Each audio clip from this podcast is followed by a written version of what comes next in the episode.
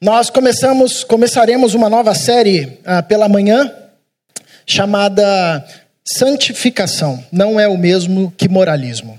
E a ideia é que a gente fale ah, a respeito da santificação nesse tempo, trabalhando alguns temas, abordando algumas temáticas com relação a isso, a, a, ao tema da santificação. E é interessante resgatarmos isto, está aí na tela, né? Santificação não é o mesmo que moralismo. É um desafio e é oportuno, porque ao longo ah, de anos, esse tema da santificação, ah, quando foi trabalhado, muitas vezes gerou mais ah, cansaço, enfado espiritual do que uma alegria, uma exultação ou libertação. Por quê?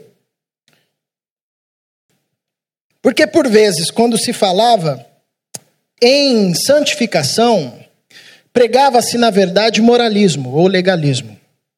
A santificação nada mais é do que o processo de Deus operando através do Espírito Santo em nós para formar em nós o caráter de Cristo. O moralismo é a gente tentando reunir a nossa força e tentando seguir um sem número de preceitos e leis para tentar ser parecido com aquilo que, pela nossa própria força, a gente nunca vai conseguir parecer que é a, vida e a imagem de Jesus Cristo de Nazaré. Então, por muitas vezes, muitos irmãos, quando a gente fala de santificação, falam: não, nem quero saber. Nossa, porque na outra vez eu ouvi isso e aí tinha que um monte de regra que você tinha que seguir, um monte de pode, não pode, pode, não pode, pode ouvir isso, pode fazer aquilo, pode ir naquele lugar. Então, invariavelmente, quando se falava de santificação, ia pelo caminho do moralismo ou legalismo. Mas santificação não tem nada a ver com moralismo e nada a ver com legalismo. E a ideia é a gente trabalhar e ver a perspectiva de salvação. E é interessante que quando a gente trilha esse caminho ah, da santificação, mas na verdade a gente está falando de moralismo, ah, nós invariavelmente nos deparamos com dois cenários. Ou a gente cai num esgotamento espiritual, porque é tanta regra e tanta lei, tanto pode e não pode, e a gente não consegue, porque o que está proposto na, na Bíblia e o tipo de vida que a, vida que a Bíblia propõe é impossível. É impossível de se alcançar pela força humana. A moral proposta pela Bíblia, a moral da fé cristã, a ética da fé cristã, é impossível de ser construída por mãos humanas. É impossível. Quando Jesus diz, ame ao seu próximo e ame ao seu inimigo, isso é impossível. Quando Jesus diz que nós não devemos nem cobiçar no nosso coração a mulher do nosso próximo, jogando e trazendo à luz que as nossas intenções também contam, isso leva a, a ética e a moral cristã para um patamar impossível de ser construído com as mãos humanas. Então, o caminho do moralismo, que é essa chamada de que você precisa, com as suas próprias forças, seguindo um sem número de regras, uh, ser melhor para que Deus te aceite, para que você seja mais parecido com Jesus, isso é impossível e isso leva invariavelmente ou a um esgotamento espiritual que é no final de uma caminhada, depois de tentar seguir um monte de, de regras, de preceitos, a pessoa vê que não consegue, vê que aquilo é impossível e ela fica esgotada. Não quer saber de Deus, não quer saber da igreja, não quer saber de palavra, não quer saber de santificação, não quer saber de mais nada, porque ela foi esgotada, porque é impossível. Realmente é impossível atingir o que a Bíblia diz que nós ah, somos chamados a atingir por força humana. Ou isso nos leva a um cinismo religioso, que é o sujeito que começa a colocar uma capa de religiosidade, ah, ele vira um fariseu, um hipócrita, onde ele está preso a um sem número de pecados, mas ele se, ele se apresenta como santo da situação. Condena o irmão no mesmo erro que ele está, mas como as pessoas não sabem que ele está nesse erro, ele acaba condenando, passando a imagem de que ele é o cara, ou seja, ele vai para um cinismo religioso. Ele não consegue mais ah, reconhecer que está em situação de pecado, ele não consegue mais, ah, ele nem considera mais aquilo como um pecado, porque ele sabe que não consegue vencer e sabe que vai ficar daquele jeito. Então, para não perder a aparência religiosa, ele cai no cinismo religioso. Então, quando nós falamos de santificação, porém estamos, na verdade, falando de moralismo, nós temos invariavelmente esses dois resultados, esses dois cenários. Ou um esgotamento, a igreja fica esgotada, ou um cinismo, para não perder a aparência, ah, se cai num cinismo e numa relativização da vida e do pecado. Mas não é esse o nosso propósito. O nosso propósito é falar sobre santificação. Isso é interessante e é importante porque, ah, dependendo da forma como nós caminhamos, a nossa leitura da Bíblia ela é, é corrompida ou transformada. Por exemplo, quando nós falamos de santificação, mas estamos, na verdade, tratando de moralismo ou legalismo, nosso olhar da Bíblia será como a Bíblia sendo um livro com sem número de regras que nós temos que fazer, que nós temos que executar. Então a gente vai ficar falando, ah, tem que fazer isso, nós precisamos fazer isso, nós precisamos fazer aquilo porque está na Bíblia. Só que a gente não consegue fazer isso. Como eu disse, a ética e a moral proposta, a vida proposta pela fé cristã é impossível de ser construída por mãos humanas. Então, o caminho do moralismo vai fazer com que a gente olhe para a Bíblia como um livro de regras, como um livro de leis, e vai se tornar um livro pesado. E vai se tornar um livro que vai nos desgastar ou vai nos jogar para o cinismo. Essa leitura que nós fazemos a partir do moralismo. Quando nós resgatamos o conceito de santificação, que nos ensina o que Deus está fazendo em nós através do Espírito para que é, nos, tornemos, nos tornemos mais parecidos com Cristo, quando nós resgatamos o conceito de santificação, nós lemos a Bíblia não como um livro de regras a ser cumpridas, mas como uma imagem, uma, uma foto daquilo que Deus quer nos transformar daquilo que seremos transformados por Cristo Jesus. Então, nós olhamos, por exemplo, na recomendação de Jesus que diz para a gente orar pelos nossos inimigos, e se for, se olharmos pelo viés moralista, a gente vai pensar assim: então a gente tem que ficar orando pelos nossos inimigos, mas só que a gente odeia os nossos inimigos e a gente vai orar com aquela má vontade e vai até orar para Deus levar os nossos inimigos. Não é esse o objetivo da oração de Jesus. Quando nós olhamos pela perspectiva da santificação, nós olhamos para a recomendação de Deus de forma diferente.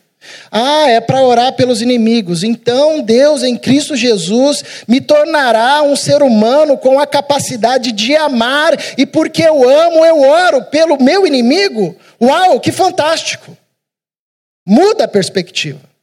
O protagonista na santificação é Deus. E o Espírito Santo, através do Espírito Santo. No moralismo, o protagonista é o homem. Agora a gente não dá conta. Então nós falaremos sobre santificação. Se o velho homem aparecer aqui ou falar alguma coisa de moralismo, vocês me corrijam depois, tá? Ah, porque isso é muito forte em nós. Principalmente porque é, faz parte do nosso velho homem, do nosso afã de tentar conquistar a Deus por nossas obras, e nós temos uma cultura religiosa onde isso está impregnado. Essa questão do moralismo, do legalismo, do tentar conquistar a salvação pelas próprias forças, pelas próprias obras, isso está enraizado por séculos na nossa cultura. Então nós ah, herdamos e às vezes replicamos isso sem perceber. Mas Deus nos conduza ah, e nos permita sermos conduzidos a partir da santificação e refletirmos acerca da, da, santificação. E hoje, o primeiro, a primeira temática é sobre a temática de santos e pecadores. Então a santificação ela faz uma separação do que é santo e do que é pecador, do santo e do pecador. Santo é ser separado ou tornar-se separado. E o Antigo Testamento nos ensina bem acerca disso, porque Deus é santo, ah, ao relacionarmos com Ele, nós não podemos nos relacionar de qualquer jeito. Existe um jeito certo de se relacionar com Deus, existe um jeito certo de viver, existe uma vida e uma forma certa de viver. Ah, isso é viver de forma santa, isso é ser separado. A Bíblia vai nos conduzir por isto. E quando nós estamos caminhando com Cristo e caminhando em santificação, nós somos ensinados acerca das Escrituras a respeito dessa separação que o encontro de com Cristo faz, do que é santo e do que é pecado, do, daquele que é santo e daquele que é pecador. Eu quero ler um texto com os irmãos, ah, porque a princípio, quando nós falamos disso, nós temos a tendência de olhar sempre para fora. Ah, aquele sujeito é santo, aquele sujeito é pecador. Não, não é essa a perspectiva da fé cristã. O texto que eu quero ler com os irmãos vai revelar como isso está em nós. Essa dualidade, este duelo, este conflito ah, existe dentro de nós. Convido você, por gentileza, a abrir a sua Bíblia no livro de Romanos, capítulo 7. Romanos, capítulo 7, a partir do verso 18. Leremos até o verso 25. E depois o capítulo 8, verso 1 e o verso 2. Romanos 7, a partir do verso 18. Acompanha sentado como você está, diz assim: Porque eu sei que em mim, isto é, na minha carne, palavras do apóstolo Paulo, não habita bem nenhum, pois o querer o bem está em mim, não porém o efetuá-lo. Porque não faço o bem que prefiro, mas o mal que não quero, esse faço. Mas se eu faço o que não quero, já não sou eu quem o faz, e sim o pecado que habita em mim. Então, ao querer fazer o bem, encontro a lei de que o mal reside em mim. Porque no tocante ao homem interior, tenho prazer na lei de Deus. Verso 23: Mas vejo nos meus membros outra lei que, guerreando contra a lei da minha mente, me faz prisioneiro da lei do pecado que está nos meus membros. Desventurado homem que sou, quem me livrará do corpo dessa morte? Graças a Deus por Jesus Cristo, nosso Senhor de maneira que eu, de mim mesmo, com a mente, sou escravo da lei de Deus, mas segundo a carne, da lei do pecado. Capítulo 8, verso 1. Agora, pois, já nenhuma condenação há para os que estão em Cristo Jesus, porque a lei do Espírito da vida em Cristo Jesus te livrou da lei do pecado e da morte. Pai, obrigado por tudo que o Senhor tem ministrado ao nosso coração até este momento. Clamamos que o teu Espírito continue a nos conduzir por tua revelação, para que possamos entender e desfrutar da sabedoria contida neste texto. Todos nós aqui, eu e meus irmãos, carecemos de ti. Não há poder ou capacidade uh, que nos é divinda se não for por tua graça e pelo teu Santo Espírito. Por isso clamamos que o teu Espírito encontre liberdade no nosso meio e conduza-nos ao milagre de compreendermos a tua palavra, para que esta palavra gere vida à nossa vida e transformação ao nosso coração. Em Cristo Jesus, oramos. Amém. O livro de Romanos, como vocês sabem, é um livro profundo, um livro denso. Ah, o apóstolo Paulo está descrevendo nesse livro a respeito da graça, a respeito do evangelho de Jesus Cristo, a respeito do poder da salvação, como a salvação é poderosa para nos transformar, que em Cristo ah, nós não estamos mais presos à lei, que Cristo, através do seu Santo Espírito, nos conduz a vivermos uma vida separada, uma vida diferente, uma vida ah, que a gente nem imaginava, que a gente nem podia sonhar com a vida, que é a própria, com a vida que seria, que é a própria vida de Jesus. E aqui nesse texto o apóstolo Paulo vai descrever o conflito que existe na vida daquele que foi alcançado por Jesus Cristo, que reconheceu que Cristo é o único e suficiente Salvador, que se tornou uma nova criação, uma nova criatura. Apesar de ter uma natureza, ah, uma natureza nova, apesar de ser agora a residência, morada do Espírito Santo de Deus, uma nova mentalidade, uma nova maneira de ver e viver, ah, este homem que foi alcançado por Jesus Cristo ainda enfrenta um duelo fortíssimo no seu corpo. Porque por mais que o seu coração seja transformado e regenerado, ele ainda percebe ah, que no seu corpo existem resíduos do pecado. Existem ah, elementos do pecado que ainda estão operando. Então, quando nós lemos o trecho desse texto, fica evidente que Paulo está falando de um conflito. Um conflito que ele passa, um conflito que nós passamos, que é o conflito de saber o que devemos fazer, saber o que é certo e saber para o que fomos chamados, mas se sentir incapacitado de realizar isso. É o conflito que ah, vai assolar a mente daquele que é alcançado e que foi alcançado por Jesus Cristo. É de amar a Deus e desejar fazer apenas aquilo que agrada a Deus, mas ainda se ver preso ou cambaleando ou tropeçando em ações que são ações que não são mais para nós. Modo de viver para o qual nós fomos resgatados, do qual nós fomos resgatados resgatados. Então, Paulo está falando desse conflito existente, ele descreve isso de uma forma bem intensa. Ele diz: Eu sei que em mim, na minha carne, não habita bem nenhum, pois eu quero fazer o bem, mas não consigo efetuá-lo, e o mal que eu não quero, esse eu faço. Ele está revelando um, intenso conflito. E aqui é, é interessante porque esse conflito intenso só é possível na vida daquele que teve o um encontro com Cristo porque começa a perceber a condição de pecado em que está e em que vivia. Ao passo que começa a perceber a vida de Cristo nascendo em si e para o que foi chamado. Então isso dá um conflito.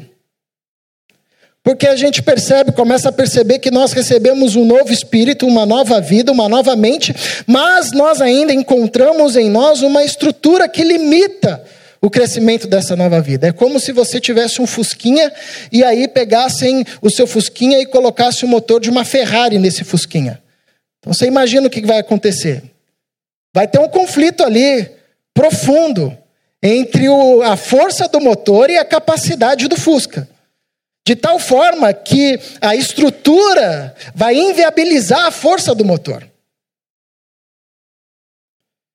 Paulo está descrevendo esse conflito que existe em si. A sua mente foi transformada por Cristo Jesus, o seu coração é de Cristo.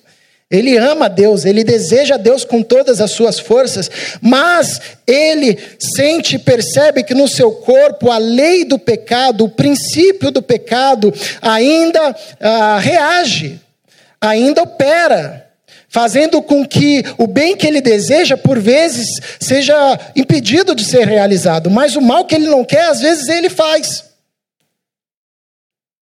Então, isso além de revelar esse processo de transformação, além de revelar que Paulo foi regenerado, porque no capítulo 3 de Romanos ele vai descrever a natureza humana, dizendo que não há ninguém que ame a Deus, não há ninguém que queira o bem, pelo contrário, ah, os pés daqueles que não foram alcançados por Cristo, eles são ávidos para derramar sangue, para correr atrás da violência.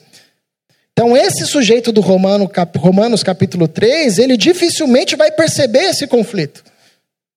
Porque ele não tem noção de si e não tem noção profunda do pecado em que está envolvido. Mas o homem que foi alcançado por Deus, mas o homem que é nova criação, o homem e a mulher uh, que foi alcançado por Deus, ele consegue perceber a situação do inferno que foi retirado. Consegue perceber a vida de morte em que vivia. E ele passa a olhar para a vida que ele foi chamado a viver.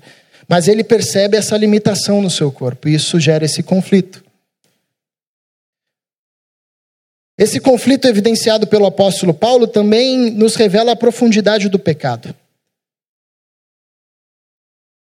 O pecado não nos afeta apenas numa dimensão espiritual, e numa questão do nosso relacionamento com Deus. O pecado afeta todas as áreas da vida e toda a construção humana. Isso fica claro no livro de Gênesis, que após a queda, a terra é amaldiçoada, a forma da mulher ter filho ah, se transforma e é corrompida pelo pecado, a relação do homem com a terra, a relação do homem com a mulher, tudo foi afetado e é afetado pelo pecado. Geralmente as pessoas falam assim: por que, que quando a gente não aceita Jesus, assim, já num, num passe de mágica, a gente já se transforma e aí já não tem mais problema nenhum com o pecado? Porque é fé cristã, não é mágica. Na mágica você faz isso. Na fé cristã, não, é um processo de transformação. E o pecado está tão enraizado em nós que, mesmo tendo o nosso coração tomado por Cristo, experimentando a salvação em Cristo Jesus, nós ainda enfrentamos os efeitos do pecado no nosso corpo. Há uma relação bioquímica com o pecado. A forma como sentimos prazer ficou contaminada por causa do pecado. As nossas relações, a forma de construir a afetividade, tudo isso foi contaminada pelo pecado. E por mais que o nosso espírito é novo, é o espírito de Cristo, nós temos essas reações ainda sendo manifestas no nosso corpo. Tamanha profundidade do pecado. Isso é uma luta intensa constante, diária, porque por isso que constantemente a Bíblia vai nos exortar, nos encorajar para que vivamos em comunhão, para que vivamos em arrependimento, na dependência do Pai, clamando para que ele transforme o nosso coração, porque esse é um processo de transformação de algo que foi enraizado em nós. Nós nascemos no pecado, crescemos no pecado e construímos as nossas relações a partir da queda e a partir do pecado. Então imagina o quanto que isso está enraizado em nós. Inclusive, tem situações das quais às vezes nós nos envolvemos de forma tão profunda que, mesmo depois de nos encontrarmos com Cristo e, e entregarmos a nossa vida a Ele, nós ainda enfrentamos. Porque isso é um processo de enfrentamento contínuo, que precisa ter muita oração, precisa ter muito, muita confissão, muito arrependimento, ajuda da comunidade, para que a nossa a, a, a, vida do Espírito prevaleça sobre a vontade da carne. Jesus disse aos seus discípulos: orem, jejuem, porque o Espírito está pronto, porém a carne é fraca. Então há essa tensão. Eu lembro que uma vez eu estava conversando com uh, alguns especialistas em drogadição e eles estavam contando que existe um efeito chamado uh, flashback que é quando um sujeito que usou droga por muito tempo, depois que ele fica um tempo, anos de abstinência, ele pode ter, ele está sujeito a isso, a esse flashback, que é a, a droga ficou tão enraizada no sujeito, na corrente sanguínea dele, no organismo dele, que em algum momento, mesmo assim, anos depois sem usar, isso volta de novo. E aquele pedacinho de resíduo que ficou preso ao seu organismo volta e faz com que ele sinta com a mesma força, intensidade, aquilo que ele sentia anos atrás. Mais ou menos o pecado em nós. Isso está enraizado no nosso corpo mortal. Por isso que na volta do Cristo nós receberemos um novo corpo. Porque a nossa estrutura, as nossas relações foram contaminadas pelo pecado. Então Paulo ele vê esse conflito dentro dele. E aí ele entra em desespero. Porque, obviamente, você sabe o que você tem que fazer e você ah, sabe o que, como fazer e o que é melhor, mas só que você não consegue fazer. Imagina o desespero que isso dá. É igual correr em pesadelo. Não sei aqui quantos, acho que todo mundo já deve ter tido essa experiência de correr em sonho. Você está lá sonhando, na verdade é um pesadelo, você está tendo um pesadelo, alguma coisa está vindo atrás de você, e aí você tem que correr. Você não corre, já tentou correr em sonho? Você não corre, não sai do lugar, você fica assim, parece que você começa a levitar, e quanto mais você se esforça, você não vai. Aquilo vai te dando uma agonia até que você acorda. Você sabe que tem que fazer, sabe como fazer, sabe que tem que correr, mas você não consegue fazer isso. Então, essa era a agonia do apóstolo Paulo, que ele está tentando passar para a gente ah, nesse trecho de Romanos. Eu sei o que eu tenho que fazer, eu desejo bem, mas eu não consigo, existe uma força operando em mim. Não é um problema na minha conversão, eu amo a Deus, o meu homem interior deseja as coisas de Deus, mas é um problema na minha estrutura. Então isso vai gerando uma agonia no apóstolo Paulo, até que ele dá um grito no versículo 24 e diz: Desventurado homem que sou, quem me livrará do corpo dessa morte? E aqui o quem do apóstolo Paulo não está se referindo a uma pessoa, porque ele está falando com Deus. Paulo tem consciência de que o sacrifício de Cristo lhe é suficiente, mas tem mais a ver com quando. Quando que isso vai acabar? Quando que esse duelo dentro de mim vai terminar por fim? Quando a vontade do Espírito Santo vai prevalecer sobre, sobre os meus membros? Sobre o meu olhar, sobre as minhas mãos, sobre os meus pés, sobre o meu coração, sobre a minha mente? Quando? A vida de Cristo vai ser plena em mim. É um grito pela ressurreição. Quando que a ressurreição vai chegar e vai transformar novas todas as coisas de forma plena e definitiva? É um grito contra o provisório. Eu sei que eu estou numa carne provisória, numa realidade provisória. Quando que a vontade de Cristo vai reinar plenamente? Então, diante deste conflito profundo da nova vida em Cristo e dos velhos e antigos rudimentos da carne, Paulo dá esse grito: Quem me livrará do corpo da morte?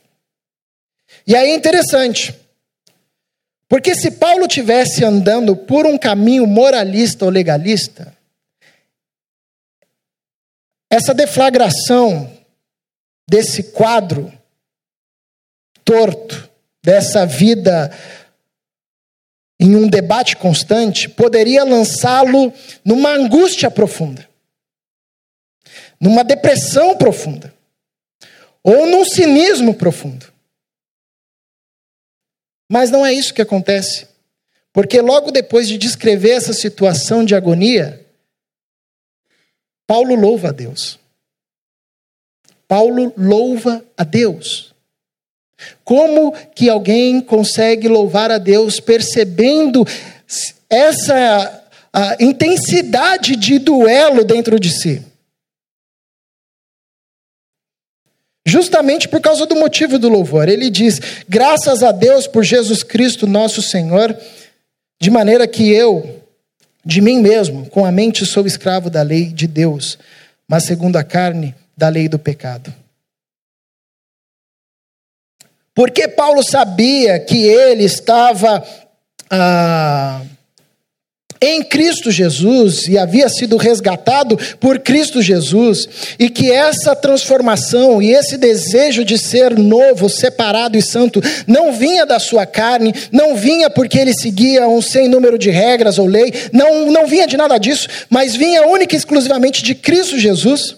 Mesmo se deparando com esse cenário, mesmo se deparando com o presente que ele recebe de Deus em Cristo, que é a nova vida, mas a limitação do seu corpo que o fazia pecar, entristecendo a Deus, ele não é tomado pelo desespero, mas ele louva a Deus, por causa dessa certeza de que ele estava em Cristo Jesus. E o que, que essa certeza dizia para ele? Verso 8, capítulo 8, verso 1. Agora, pois, já nenhuma condenação há, em, há para os que estão em Cristo Jesus. Por causa disso que Paulo louvava, porque mesmo sabendo que ainda ele vivia esse duelo, esse conflito e viveria até a volta do Cristo, ele sabia que quando Deus olhava para ele, Deus não lhe imputava mais culpa, porque ele estava em Cristo Jesus, e o sacrifício de Cristo dizia para Deus: esse foi justificado, esse não está mais preso à condenação, este está santo diante de ti. Isso é fantástico. É como a Páscoa dos judeus, onde Deus diz para eles passarem ah, o sangue no umbral e, das portas e ficassem reunidos, e quando o anjo da morte passasse, pegando todos os primogênitos, ele passaria por sobre as portas com sangue, e o sangue diria para o anjo: Não toque neste, este está sob a proteção do sangue. É o que Paulo está dizendo. Ele se percebe nesse conflito, ele percebe o que ele recebeu de Deus em Cristo Jesus, a nova vida, mas ele percebe essa limitação, ele percebe esse corpo de fusquinha que ele tem ainda, que ele não consegue sair. Isso não o joga para um desespero, porque ele traz a mente de que ele está em Cristo Jesus.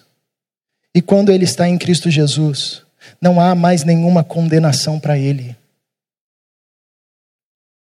ele sofre os efeitos do pecado, porém não é prisioneiro do pecado.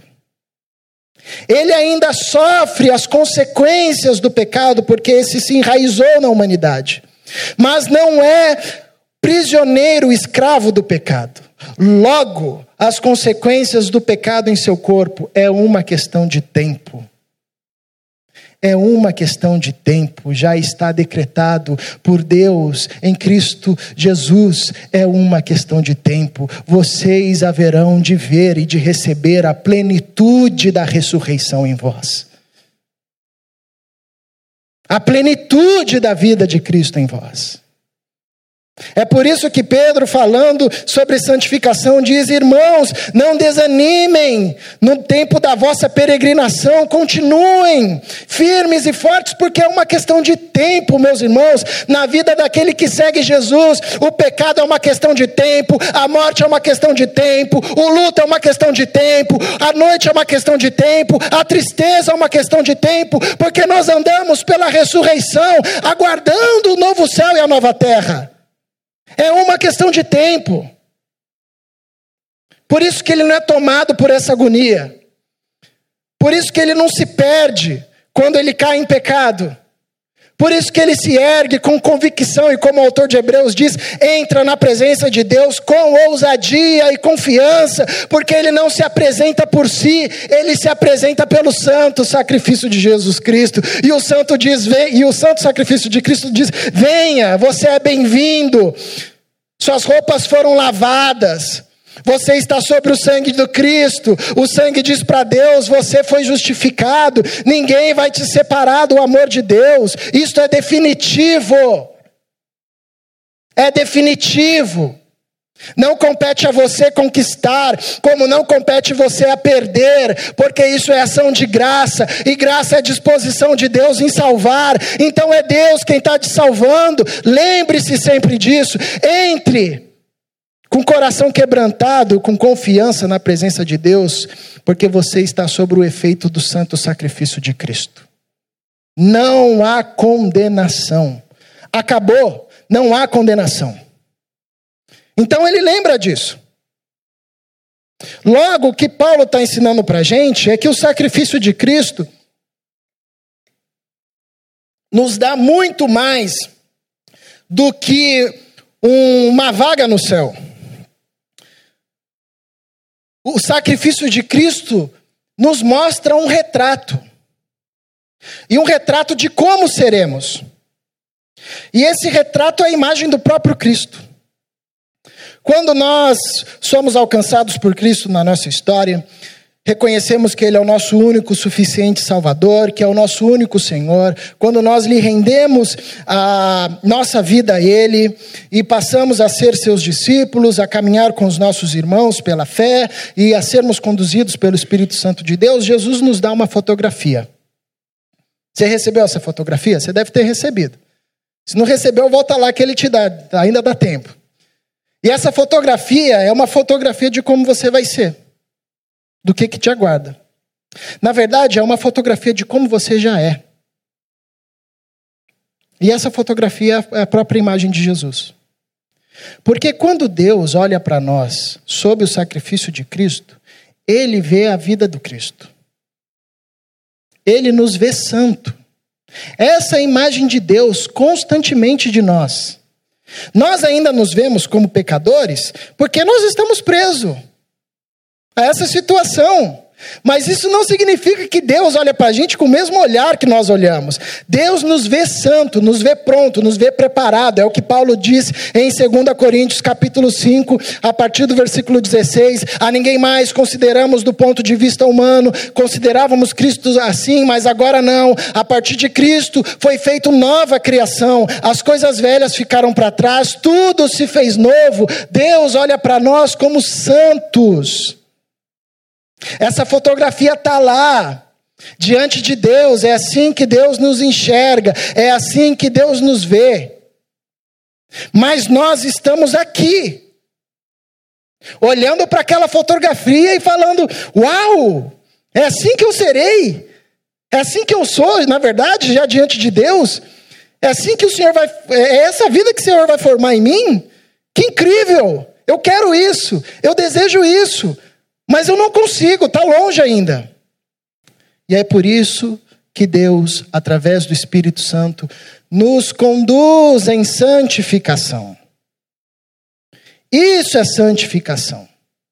Ser conduzido por Deus, daqui até lá, para que aquilo lá venha de forma mais profunda e mais operante aqui, até que culmine na plenitude da obra de Cristo Jesus. Isso é santificação. Santificação é cada vez assumirmos o que já somos em Cristo diante de Deus. Santos, porém em corpo de pecadores. Por isso que Paulo, em 8, verso 2, vai dizer: Porque a lei do Espírito da vida em Cristo Jesus te livrou da lei do pecado da morte. Logo, esse texto é um texto trinitariano, fala da ação de Deus, fala da ação do Cristo e fala da ação do Espírito. E a partir do capítulo 8, Paulo vai enfatizar a ação do Espírito na vida do crente. Toda a vida cristã, todo o caráter de Cristo é criado, conduzido, formado pelo Espírito Santo de Deus. Não é pela nossa força. Nós não conseguimos. Isso quer dizer que a gente não faz nada? Não. Isso quer dizer que a gente responde às ações do Espírito, do Espírito Santo em nós. Que nós passamos a responder aquilo que o Espírito Santo produz em nós. O que, que o Espírito Santo produz em nós? Primeiro, ele nos coloca em comunhão com o Pai. Ele a todo instante quer e vai nos conduzir para que tenhamos comunhão com Deus. Então ele vai nos chamar para orar, ele vai nos chamar para a leitura da palavra, ele vai nos chamar para a comunhão com os irmãos, ele vai nos chamar para a ceia, ele vai nos chamar para o louvor, para a ação de graça, para a súplica, para o serviço. É o Espírito Santo promovendo em nós o caráter de Cristo, nos convidando para que andemos nele. Nós, a nós cabe respondermos a esse convite. Sentiu vontade de orar, ora. Sentiu vontade de ler a palavra, lê. Sentiu a vontade de estar em comunhão com os irmãos, faça isso. De confessar os pecados e pedir perdão, faça isso. Porque é o Espírito Santo nos conduzindo daqui para essa fotografia e trazendo essa fotografia de lá para cá. Agora, nós podemos também resistir ao Espírito Santo. Como é que a gente resiste ao Espírito Santo? É toda vez que o Espírito Santo nos convida, a gente diz não. Já tentou manter um relacionamento com alguém que não quer manter relacionamento com você? Você fala, ela não responde. Você pergunta, ela não fala nada. Você dá alguma coisa, ela rejeita. O que, que você faz? Fala, tá bom. Se é uma pessoa que tem um pouco de noção, você fala, tá ok. Não vai incomodar. Essa pessoa não quer, não quer manter nenhum contato comigo. O Espírito Santo também faz isso. Ele fica nos instigando. Porque a lógica de Deus trabalhar não é como a lógica dos demônios. Os demônios invadem a vida das pessoas, sem saber se elas querem ou não. A exemplo do Gadareno, que era tomado por legiões. O Espírito Santo não trabalha assim. Como diz Oséias, ele nos atrai com laços de amor. A todo instante colocando no nosso coração desejo de buscar ao Pai. Por isso que todas as ações que nós fazemos em direção a Deus são, na verdade, resposta a Deus. A gente cresceu ouvindo que oração é falar com Deus, está meio certo. Oração é responder a Deus. A gente só ora porque Deus suscita no nosso coração, meu amigo. Você está morto em pecado, como é que você vai querer buscar a Deus? Se Deus não suscitar isso em você. Por que, que a gente jejua? Porque a gente responde a Deus. E isso é tão intenso que a gente abre mão da alimentação se for preciso. Por que, que a gente louva? Porque a gente está respondendo o que Deus fez na nossa vida. Por que, que a gente serve? Porque Deus está nos chamando a servir, nós estamos respondendo a Deus. Por que, que a gente ama? Porque explodiu uma bomba de amor, uma bomba atômica de amor no meu coração. Como é que eu posso reter isso? Como é que a gente perdoa? Eu, eu me deparei com esse perdão que sustenta o universo, que me abraça e me acolhe a despeito das minhas condições, que me foi dado de forma gratuita. Como é que eu não posso perdoar? É resposta. É resposta. Eu não oro para Deus me abençoar, mas porque eu fui abençoado, eu oro. Eu não oro para pedir perdão, mas porque fui perdoado e tenho certeza do perdão, eu peço perdão.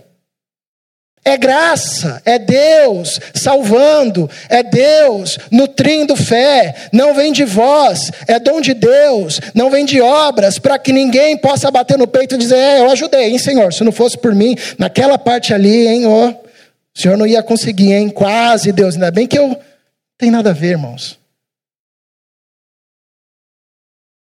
Então é conduzida pelo Espírito Santo de Deus. E o Espírito Santo vai nos atraindo para a intimidade, para a comunhão com o Pai, nos chamando a orar, nos chamando a participar da comunhão, nos chamando a servir. Ele vai nos entregando dons, vai nos dando talentos, aprimorando a nossa inteligência, para que a gente continue a fazer o que Cristo fez, e ao fazer o que Cristo fazia, nós sejamos transformados. O ministério é para isso, o ministério é para transformar o nosso coração. Se você acha que você está muito tempo na igreja e se percebe do mesmo jeito que entrou, eu te convido a servir. Se engaje em qualquer ministério. Sirva e você vai ver como você vai ser transformado. Esse era o método de Jesus. Jesus pegou cara que não sabia fazer nada. No final de três anos, entregou esses caras para o mundo e esses caras deram conta do recado. Jesus não foi lá e falou: Pedro, deixa eu ver seu currículo aqui. É, acho que dá, né? Então, você precisa estudar, fazer aqui seminário. Aí depois você fizer quatro anos de seminário, você ainda vai ter mais dois anos. E aí depois de dois anos na igreja, aí você vem e serve. Aí você vai estar pronto. Não, Jesus pegou uns caras cru.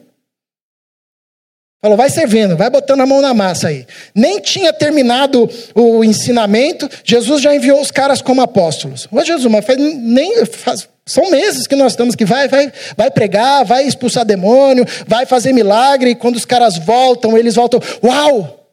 Nós vimos Deus. Nós vimos. Nós vimos Jesus. O céu se abriu por um instante e nós vimos o que é o poder da fé cristã. Isso que o Espírito Santo faz conosco. Nos coloca em serviço para que a gente veja em vislumbres o poder da fé cristã na transformação de uma família, na transformação de uma vida, na, na transformação de uma enfermidade em cura, de um ambiente de tristeza em alegria. É o Espírito Santo nos conduzindo. Então, o apóstolo Paulo, ele sabe que ele é santo, mas está ainda em uma condição de pecador por causa do seu corpo, mas isso não significa que Deus o vê como pecador, pelo contrário, Deus o vê como santo, justo, não há condenação para ele.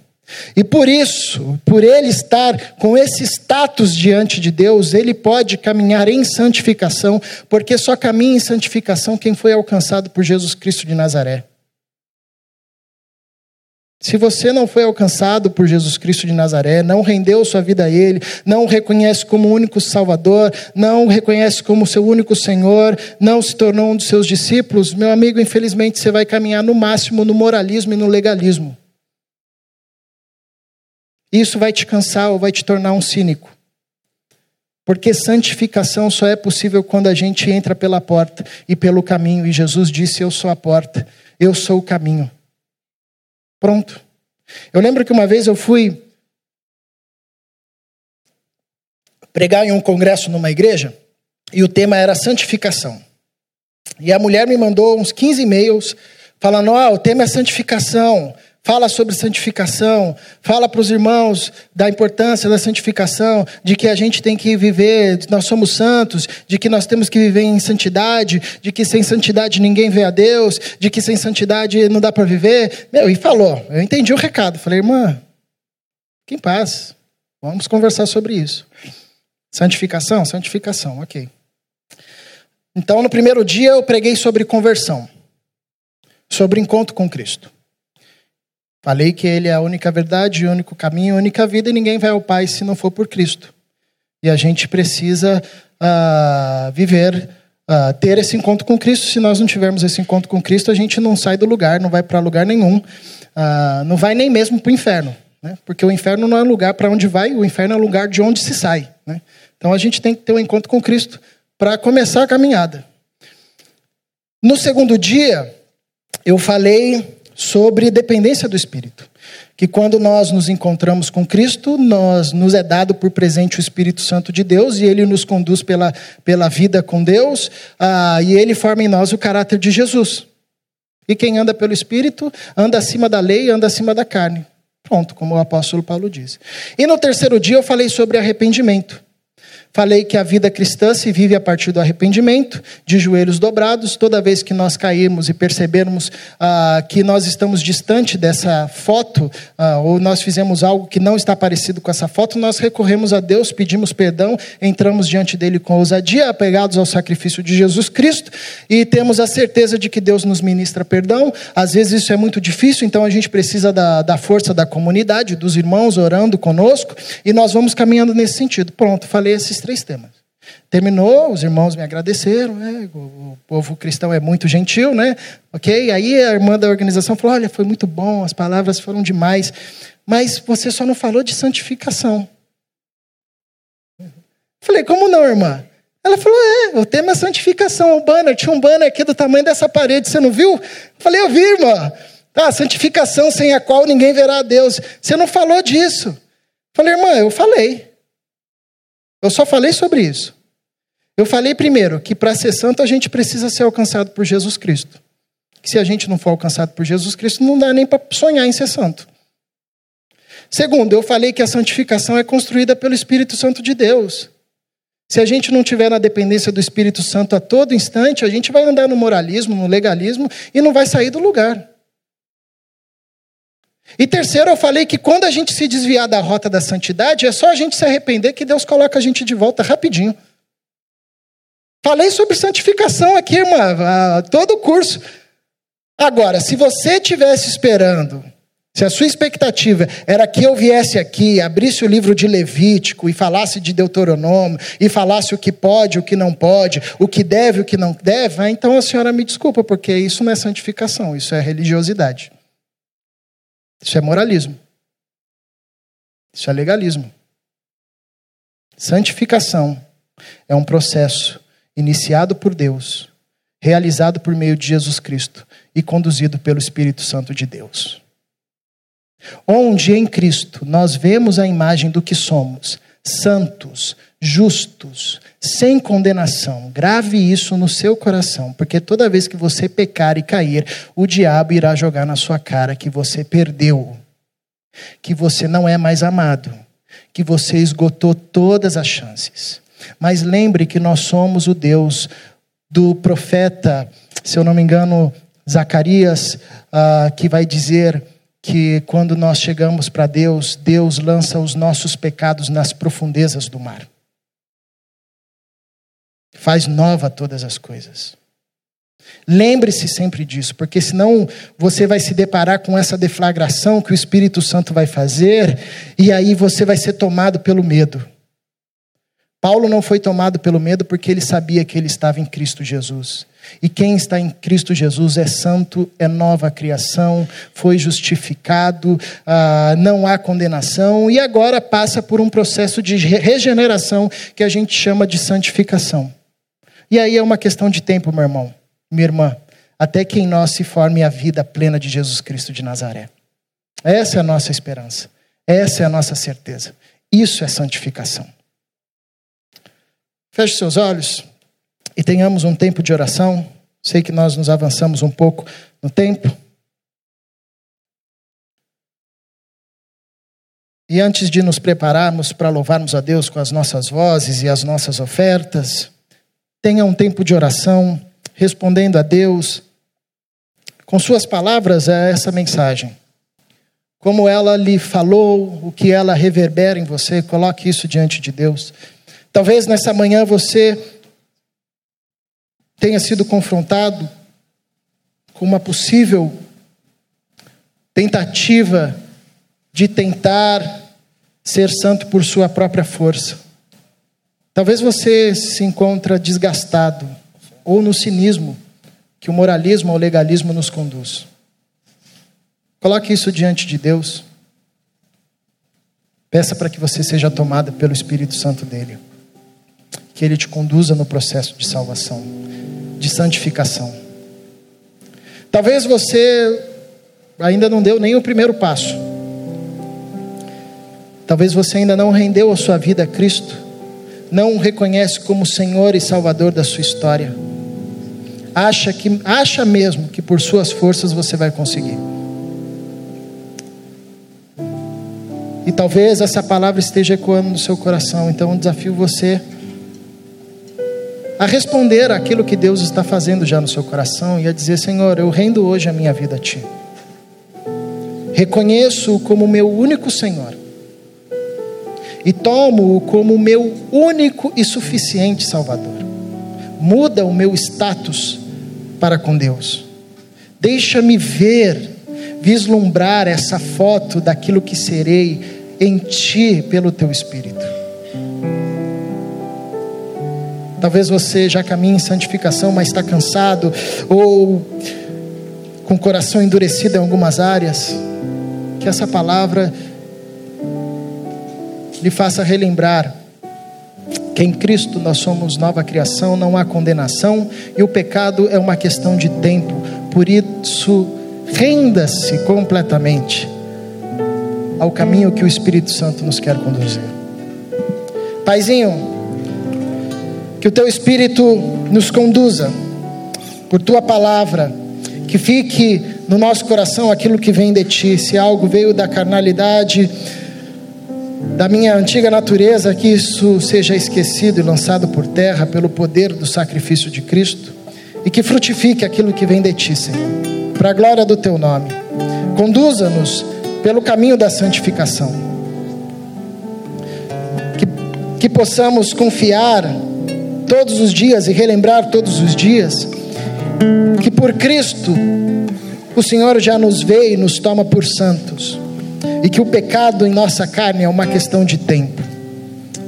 Relembra-nos todos os dias desta verdade e conduza-nos em santificação até formar em nós a vida plena de Jesus Cristo, teu Filho. Amém.